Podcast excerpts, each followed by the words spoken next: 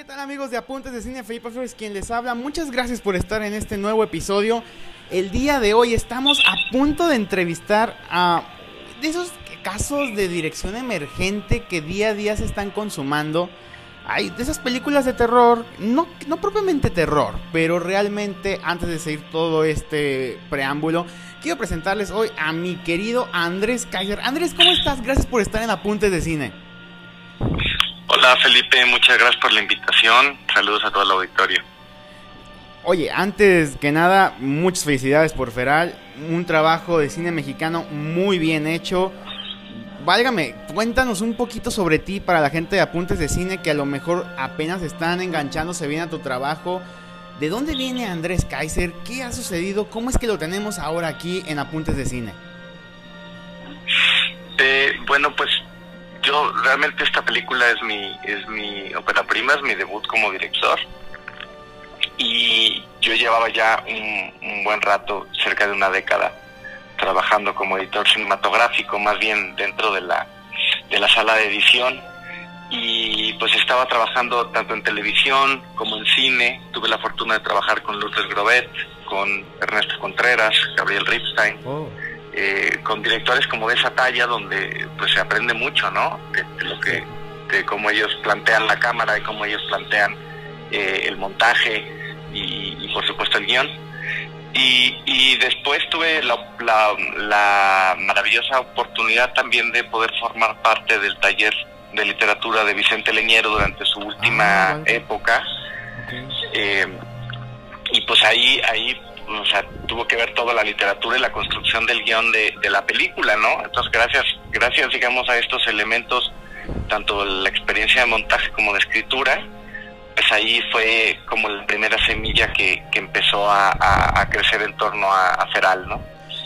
Hablas de un personaje que en el mundo del periodismo, obviamente, el maestro Leñero es muy importante ¿Cómo fue la catarsis de recibir prácticamente una de sus últimas, de las instrucciones de él? ¿Cómo lo sentiste en cuanto a tu reflexión personal en carrera?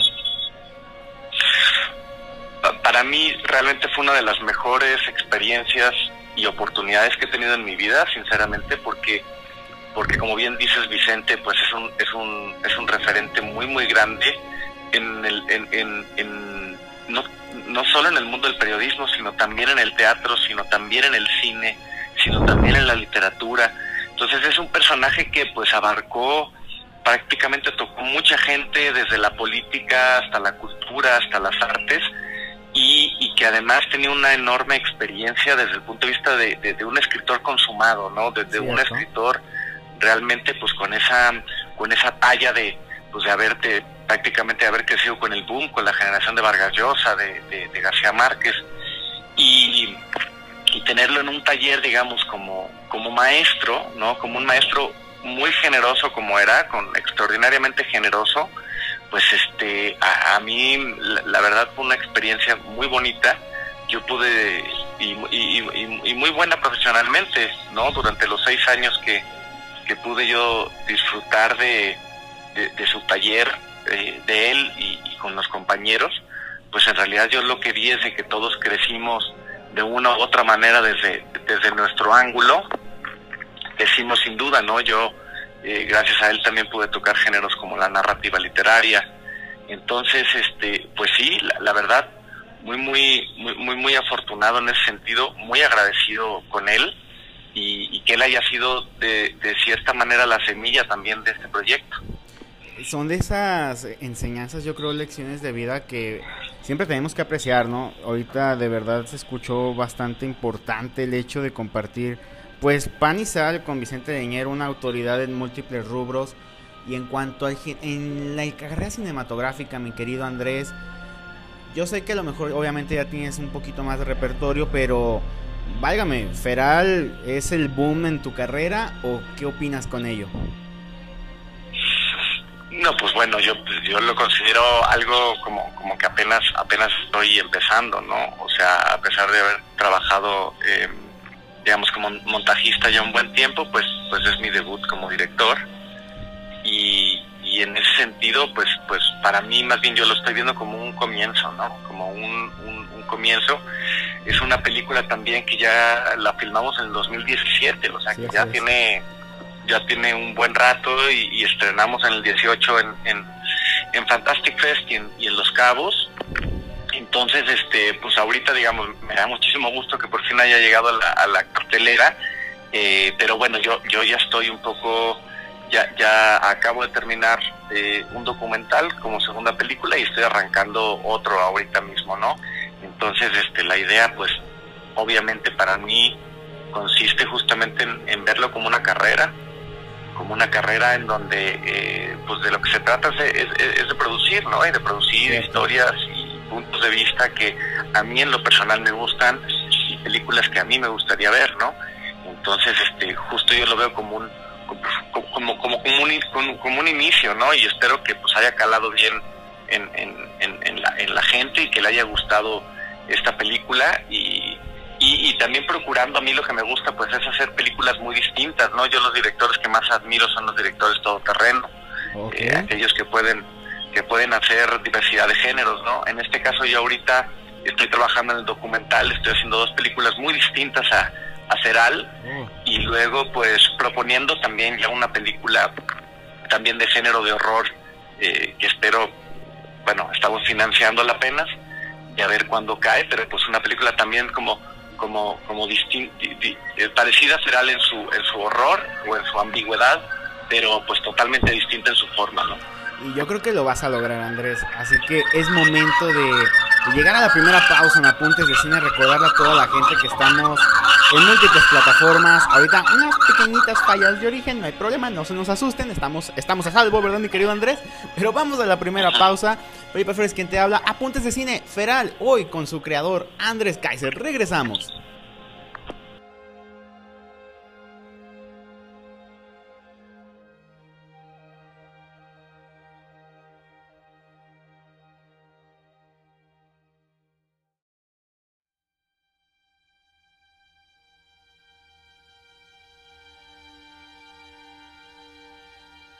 Regresamos a Apuntes de Cine. Felipe Flores, quien te habla. Muchísimas gracias por la respuesta en redes sociales. De verdad estamos conmovidos. Y es por eso que la verdad nos costó un poco de trabajo, pero hasta Twitter lo tuve que ir a buscar al buen Andrés. Muchas gracias Andrés por estar aquí con nosotros en Apuntes de Cine. No, hombre, encantado, encantado de estar aquí platicando y cotorreando.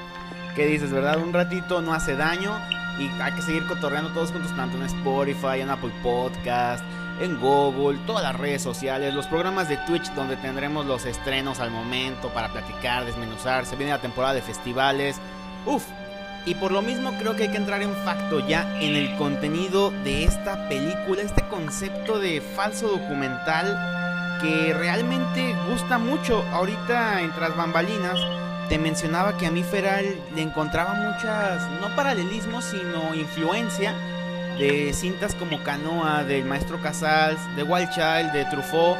Ahorita se me ocurrió un poco la Chinois de Godard con este concepto del falso documental. Platícanos ya para empezar con Feral, mi querido Andrés. ¿Cómo fue que nació este concepto? ¿De dónde vino la idea de Feral?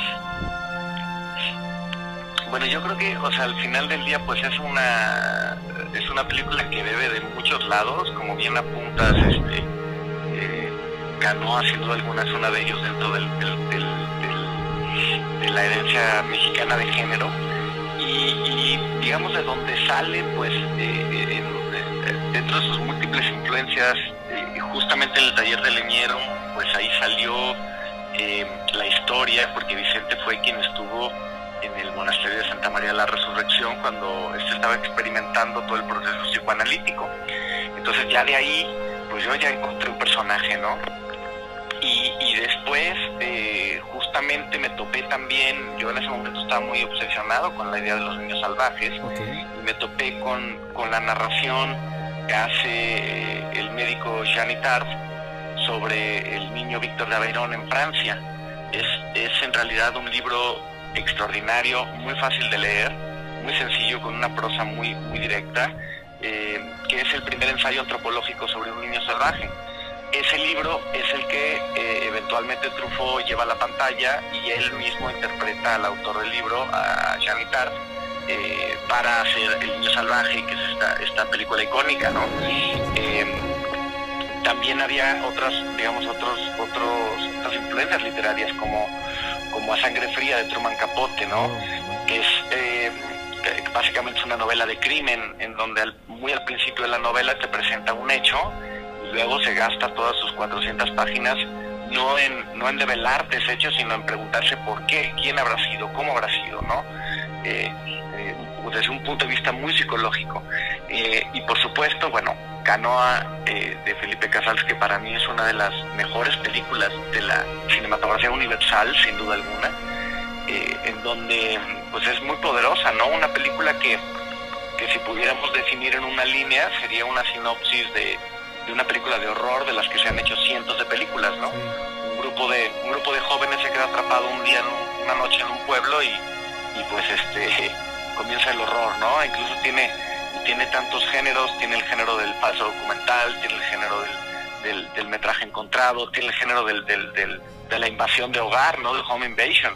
Este es eh, es un es un gore también, o sea, es una película, pero que no solamente es eso, no, no, sino que además tiene unos matices sociales y narrativos muy finos, porque también es una película de cine social, porque también explica eh, las, las complejísimas relaciones entre la iglesia y el Estado, el abandono de, lo- de- las comunidades, los, los gravísimos problemas de la pobreza en este país. Entonces también eh, eso realmente yo creo que le hace una joya, que no se queda solamente en una película de invasión o en un falso documental de horror, sino que también tiene toda esta carga social. Eso para mí y para todos los que participamos en Feral, pues era la un poco la, la vara ¿no? que queríamos que queríamos hacer, queríamos hacer una película de horror, pero de horror con contenido, ¿no? De, de un horror que pudiera elevarla y pues nuestra vara y nuestro ejemplo sin duda alguna eh, máxima en- entre muchas otras películas mexicanas de horror, pero Canoa de Felipe Casals era, era sin duda alguna una de las más importantes.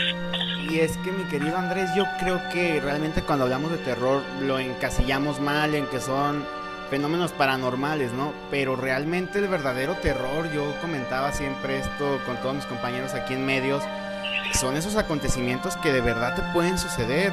Y lo que vimos en Feral es una historia con estos chicos que están buscando la reintegración en sociedad, pero son fenómenos que pueden sucedernos a todos. Son ¿Es el terror real o tú qué concepto tienes en cuanto al terror u horror?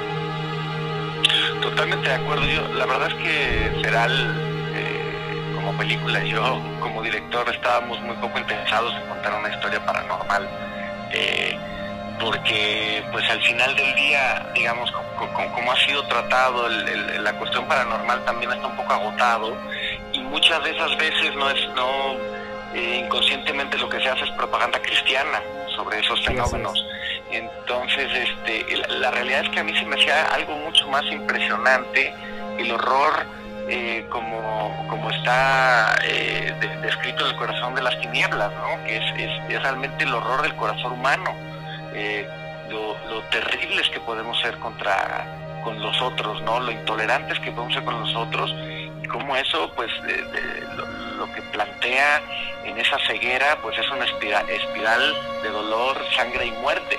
Sí. Y, y eso y eso es lo que vemos yo creo todos los días o sea a pesar de que quizá muchos de nosotros o de nuestros conocidos tengan alguna historia de que algún día vieron un fantasma la realidad es que todos todos todos conocemos a alguien que haya sido o, o- o brutalmente o, o asesinado o golpeado o, producto de, un- de una intolerancia todos todos en realidad o nosotros mismos como sociedad sí que tenemos, esos son los monstruos y los problemas que nos enfrentamos cada día, ¿no? Y ese yo creo que es el horror principal al que deberíamos de estar prestando atención en todo momento. Y que tristemente en México, yo creo que alrededor de su historia es una nación que yo considero siempre adolescente todavía y ha vivido fenómenos terribles tanto en lo social como en lo psicológico para su población. Pero vamos a la siguiente pausa. Estamos con Andrés Cáez, nos está presentando su nueva producción Feral. De verdad ya está en cines. No se pierdan el agasajo de ver esta gran película que tiene múltiples géneros en una sola. Regresamos, vamos a una pequeña pausa. Esto es Apuntes de Cine.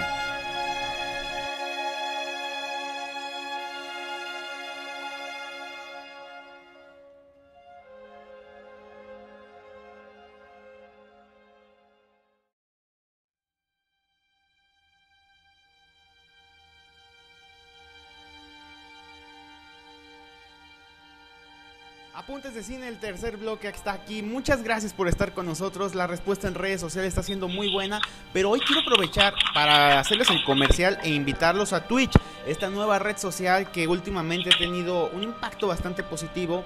Somos de los primeros programas de cine que están en Twitch, así que aprovechen porque tendremos todos los estrenos de la Mostra de Venecia que ya está a punto de llegar. Estaremos también en el Festival de Cine de Guadalajara, en el de Morelia, se viene el fin de año perfecto. Y hoy por eso tenemos a nuestro querido Andrés Kaiser, director de Feral. Válgame Andrés, pues hablábamos ahorita en el bloque anterior sobre los miedos reales y lo que no. Pero para un director debe ser a veces un poco de terror cuando tiene que dirigir a niños y sobre todo por el concepto de la historia. ¿Cómo te fue con tu cast? ¿Cómo te sentiste? Los retos que viviste con el cast. Platícanos Andrés. Bueno, pues sí, mira, la verdad es que el, cast fue, fue pues una cosa que se disfrutó mucho y que creo que fue un gran acierto y costó mucho trabajo. También dicen ahí que, bueno, yo había oído en una serie como de, de, reglas de cómo hacer tu ópera prima, una de ellas era pues utilizar pocas locaciones y pocos actores, ¿no? Cierto. Y yo justamente como que esta película lo hace todo al revés y más bien era una película que utilizaba muchísimas locaciones y muchísimos actores.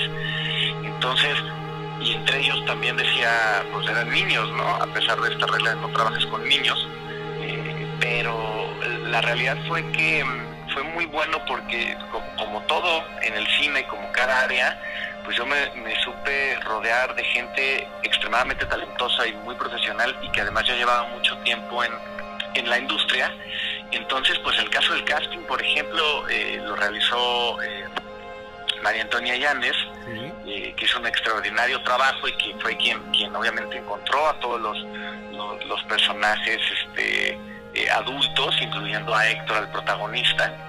Y, y luego, por otro lado, pues nos fuimos a buscar a los niños y eso fue obviamente un, un proceso largo que duró un año de búsqueda para encontrar a tres niños y allí pues nos apoyamos en Daniela y Margarita Mandoki, que eh, tienen una escuela de actuación infantil y, que nos ayudaban y nos proveían no solamente con, con, con, los, con los niños que iban a hacer el casting, sino también con, con los consejos sobre cómo, cómo tratarlos. Y por otro lado estaba Jaime Razo, que es un maestro de danza buto, espectacular maestro, en donde pues lo que hizo fue... Eh, eh, pues realmente darles a los niños, enseñarles a actuar con el cuerpo, ¿no? Que era, que era lo que se necesitaba. No que actuaran con la cara ni con la, ni con la voz, sino que actuaran con el cuerpo. Y, y pues eso creo que se ve reflejado en pantalla y, yo creo que es uno de, las, de, los grandes atributos de la película, ¿no? Este, su gran trabajo, tanto el infantil como el, como el adulto, pero el trabajo actoral, ¿no? Definitivamente, y sobre todo por la naturaleza de la historia, ¿no? Hablamos de un territorio tan inhóspito como lo es la sierra y en Oaxaca, la historia de Juan Felipe de Jesús, insisto, sacerdote con un, este concepto de falso documental. Este tipo de películas siempre tienen un impacto para la población porque son cosas como lo mencionábamos, ¿no, Andrés? Que se viven en la realidad o pueden suceder. ¿Cuál fue el reto aquí de llevar esto? Sobre todo manejarlo porque hablamos de un, un tema casi dogmático como lo es la iglesia en México ¿Cómo te sentiste con este reto en particular?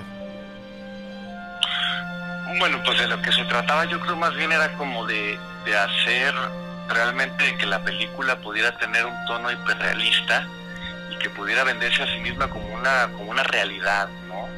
Eh, como, como, como, algo que el espectador casi casi que pudiera tocar y poder y pudiera sentir. Eh, en ese sentido, pues claro, el tema, el tema de la iglesia era crucial. Para mí es uno de, digamos, de los temas que a mí más me tocan. Yo diría que los dos temas en los que realmente estoy interesado es en, religión y familia. Entonces, eh, si, no es que a veces son casi la, distinta cara de una misma moneda, eh, pero justamente como, como tratar de profundizar en eso, ¿no? Como la, como nuestras tendencias o creencias religiosas en un país también como el nuestro, en donde independientemente, incluso ni siquiera en México, en Latinoamérica, totalmente, ¿no? Eh, o sea, independientemente de, ya, sea, ya sea que seas ateo, eh, creyente, judío, musulmán, si naciste en Latinoamérica, de una u otra manera estás atravesado por el cristianismo, no, no, hay, no, hay, de otra, ¿no? Culturalmente bebemos de eso todo el tiempo. Entonces, eh, para mí era como, como muy importante remarcar cómo esas herencias culturales a veces llegan a nosotros y pues ni siquiera nadie nos preguntó, ¿no? Si estábamos de acuerdo o no y de pronto ya tenemos un gran peso encima, ahora sí que poniéndolo en términos cristianos, una cruz encima que estamos cargando, ¿no? Sí, y sin duda es un tema, insisto, todavía hablamos que estamos en 2021, pero realmente si hay algo que de lo que no puedes hablar en el país, siempre dicen porque vas a acabar en pleito es religión, o política, o hasta deportes, porque viene a agarrarse de los pelos todos, pero mi querido Andrés, el formato, el formato de falso documental, si bien hay algunos testimonios que parece como que se cuartean o algo, ¿qué, bondades te dio este formato y por qué decidiste hacerlo así?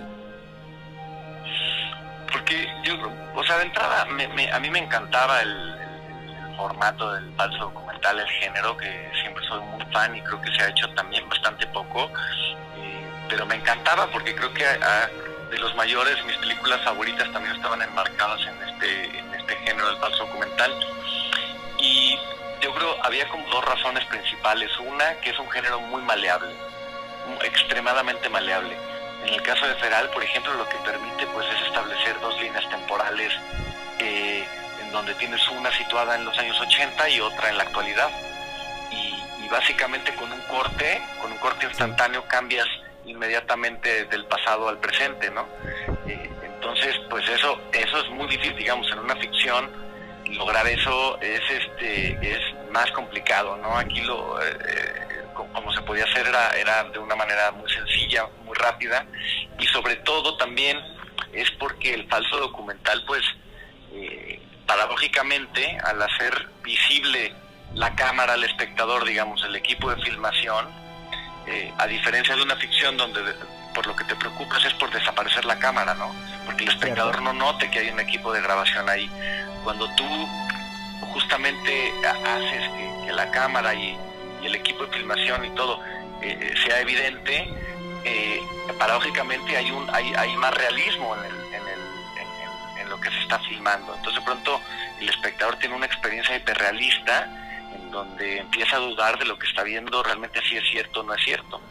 Entonces, yo creo que permitía como esas dos cosas, permitía una mal, o sea, era muy maleable desde el punto de vista narrativo, por un lado, el género, y por otro lado, pues permitía que el espectador realmente se, se adentrara en este universo que la película le plantea que es el, el, hiperrealismo, sucedió o no sucedió. Entonces eso le daba como el formato perfecto para contar esta historia, ¿no? Lo que en mi opinión se sucedió es que todos quedamos encantados, por lo menos yo hablo ahorita por mí, me encantó esta producción. Pero vamos a la última pausa, mi querido Andrés Kaiser. Estamos en Apuntes de Cine. Feral es una de esas películas que definitivamente no deben pasar desapercibidas y por algo le pedimos este espacio, Andrés. Muchas gracias. Vamos a la última pausa. Apuntes de Cine. Regresamos.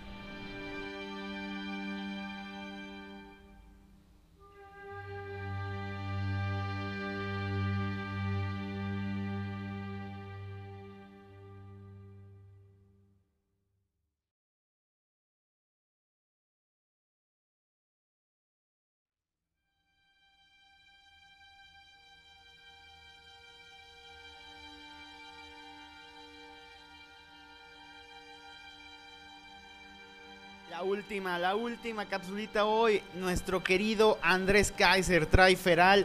Ese cine mexicano que a veces muchos nos encasillamos con el terror de que algún fantasma, alguna bruja, algún susto. Pero aquí encontramos un terror que puede ser muy real, puede suceder el, el, género falso documental. Para mí se me hace una falta de respeto, Andrés, encasillar en que es solo un género. Creo que combinas varios y en serio, debo felicitarte por todo esto. Muchas felicidades por Feral. Nos encantó tu película. Hombre, muchas gracias este, por las felicitaciones. La verdad es que todo el equipo de artistas y técnicos trabajamos muy duro para lograr una película de calidad, porque lo que sí teníamos claro era, era, era, era que la película necesitaba alcanzar una, una calidad, ¿no? Tenía que estar muy bien hecha, tenía que estar bien pensada, tenía que estar cada, cada encargado del equipo pues se, lo dio todo para que justamente la película pudiera pues, pudiera tener esa calidad, ¿no? Y, y, al final yo creo, como bien dices, también es una, una película, uno de sus objetivos era que transitara por varios géneros. O sea, la película empieza como un, este, pues como un, thriller, una película de investigación, y luego poco a poco eh, se empieza a volcar, ¿no? Y empieza a transformarse en una película, pues, de, digamos, de, horror, eh, eh, de, horror social o de horror familiar. Entonces, como que ese era también uno de los de los objetivos y, y, pues, digamos, muy contentos de que se haya logrado, ¿no? ¿Qué viene ahora para Andrés Kaiser? Nos mencionabas ahorita que ya tienes varios proyectos ahí en prácticamente debajo del sombrero. Pero tú, ¿qué es lo que quieres ahora seguir con tu carrera, Andrés? ¿Cómo quieres evolucionar a raíz de, de este filme que yo considero es un éxito y me animo a decir Insisto, ya saben cómo somos aquí en Apuntes de Cine, no es nada de barbería, por favor, no somos de ese tipo de gente, pero es de, las, de, de los últimos años, de los mejores filmes de, digamos, suspenso que hemos tenido. ¿Qué sigue para ti ahora? Pues mira, yo como que tengo por ahora, obviamente me gustaría seguir haciendo películas de género, seguir haciendo películas de horror y de Por favor. Eh, entonces, entonces, bueno, en ese sentido lo que hay es una, lo que viene es una película eh, de época, es una oh, película ubicada en el siglo XVIII, eh, que también toca el tema religioso, que está ubicada en un convento de monjas en Puebla, en donde hay una serie de asesinatos, y, y pues un, un, sacerdote jesuita va a tener que ir a ver, a esclarecer qué es lo que está sucediendo ahí, ¿no? Eh, eh, el horror religioso, ¿no? Que a mí que, quiero profundizar. Ahora sí es una película que creo que va a profundizar mucho en el horror religioso y en la iconografía cristiana eh, eh, en su forma más brutal, más mordaz y más sangrienta. Y, luego, digamos, de que esa buena peli estamos ahí financiándola, estamos en, el proceso de financiamiento, que pues es, difícil, es complicado, es lento, pero hay que tenerle paciencia.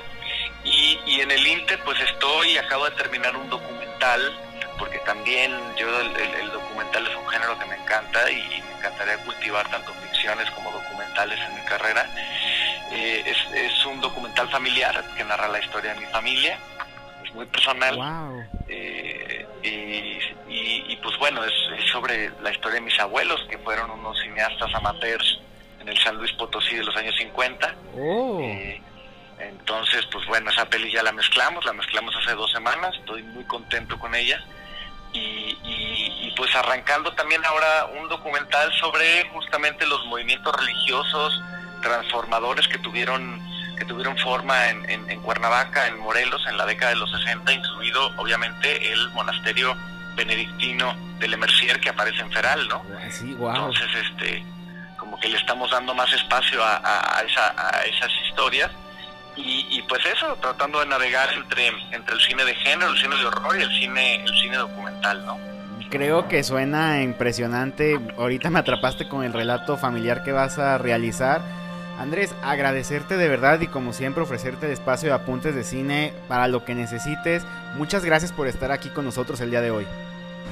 No, hombre Felipe, muchas gracias por la invitación, la verdad, este, un gustazo platicar aquí.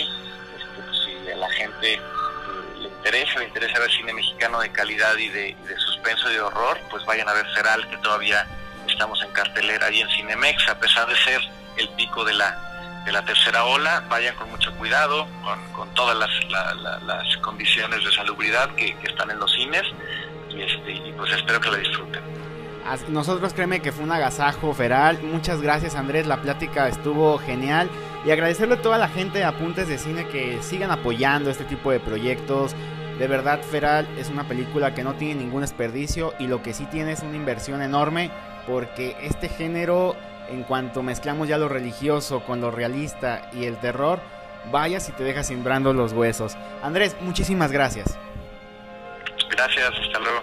Felipe Flores, quien te habló, apuntes de cine, estamos a punto de despedirnos, gracias y recuerda seguirnos tanto en Spotify, estamos en Google, estamos también en Apple Podcast, todas las redes sociales, los Twitch en vivo sobre el cine actual.